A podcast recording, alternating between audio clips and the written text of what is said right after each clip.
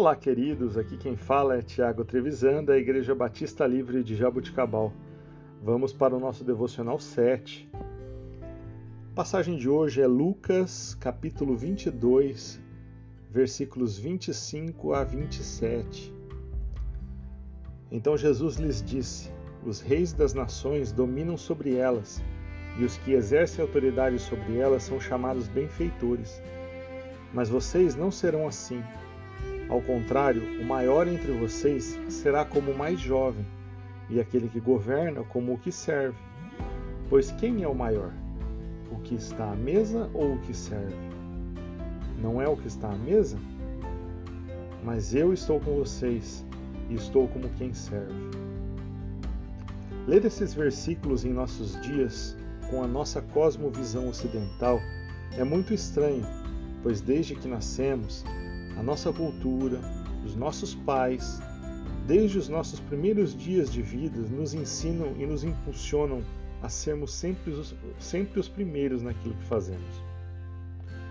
Como resultado desse ensino, e eu não digo por mal, tornamos-nos egocêntricos e preocupados, na maioria das vezes, conosco mesmo.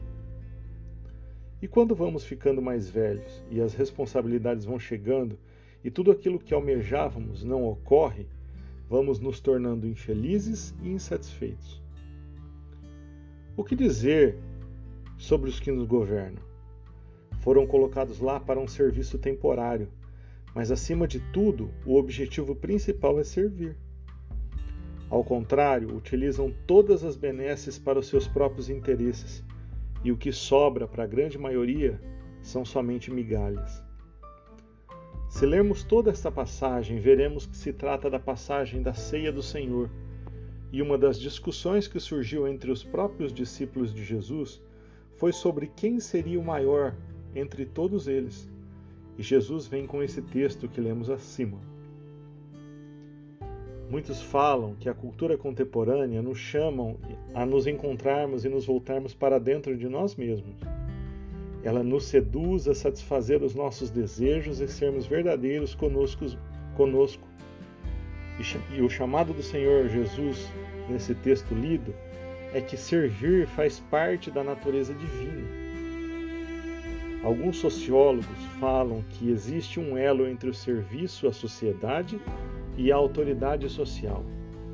Aquele que satisfaz necessidades das pessoas obterá lealdade delas. Porém, como Jesus ensinou a seus discípulos, a verdadeira autoridade é alcançada quando servirmos aos outros em humildade, sem esperar nada em troca. Infelizmente, muitas pessoas não entendem por completo a ligação entre caridade, misericórdia, bondade e autoridade.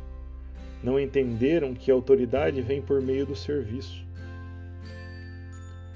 Convido você a fazer esse exercício nos próximos dias.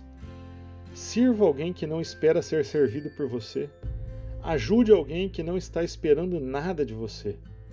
Faça isso não por reconhecimento, nem para que você possa postar nas suas redes sociais, mas faça isso por amor. Sirva em amor. E não se esqueça: Jesus é a solução para qualquer caos que estejamos vivendo. Deus te abençoe.